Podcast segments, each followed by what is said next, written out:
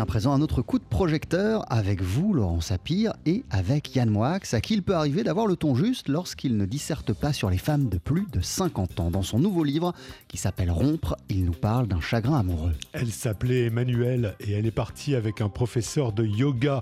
Même en ayant moins de 50 ans, elle en avait ras la soucoupe. Emmanuel du romancier acariâtre pétant un câble pour une phrase de trop, parce que tout commence effectivement ainsi.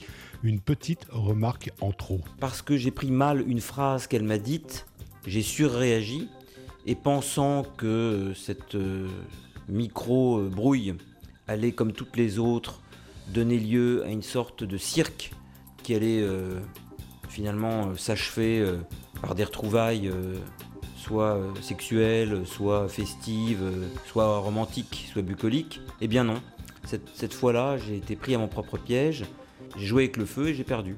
Et c'est parti pour un moi-jeu éperdument, mais aussi brillamment, il faut le dire, déployé sur la souffrance amoureuse, la solitude, l'opposition aussi entre le fait d'être à deux et le fait de vivre en couple. Au rayon des miroitements d'un ego au cœur disloqué, Yann Moix est décidément incontournable. Et puis, et puis, il a de ses phrases. À un moment, par exemple, il écrit La rupture est inscrite dans mes amours comme un infarctus dans le myocarde. Et on imagine, Laurent, qu'il y a plein d'autres punchlines du même genre. À fond, à un moment, il est l'écrivain Charles Péguy qui est mort sur le front de la Première Guerre mondiale avec, semble-t-il, quelques pensées suicidaires suite à un gros chagrin amoureux.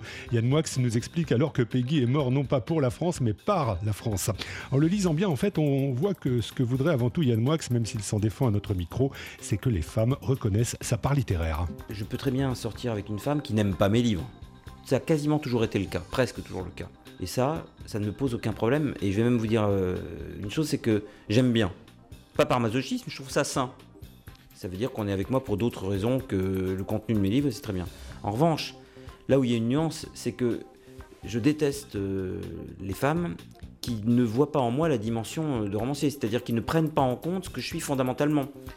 Ce besoin que j'ai de d'écrire et de lire, euh, qui est incessant et permanent, ça, je ne peux pas accepter qu'on ne me le reconnaisse pas parce que c'est ce que je suis fondamentalement.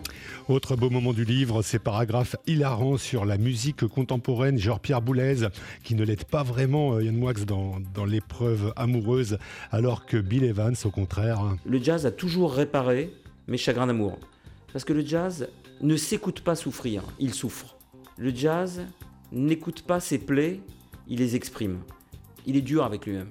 Et plutôt que de s'apitoyer sur son sort, le musicien de jazz crée une sorte de perforation dans la tristesse pour se frayer un chemin qu'il finit toujours par trouver. Il ne s'écoute pas pleurer.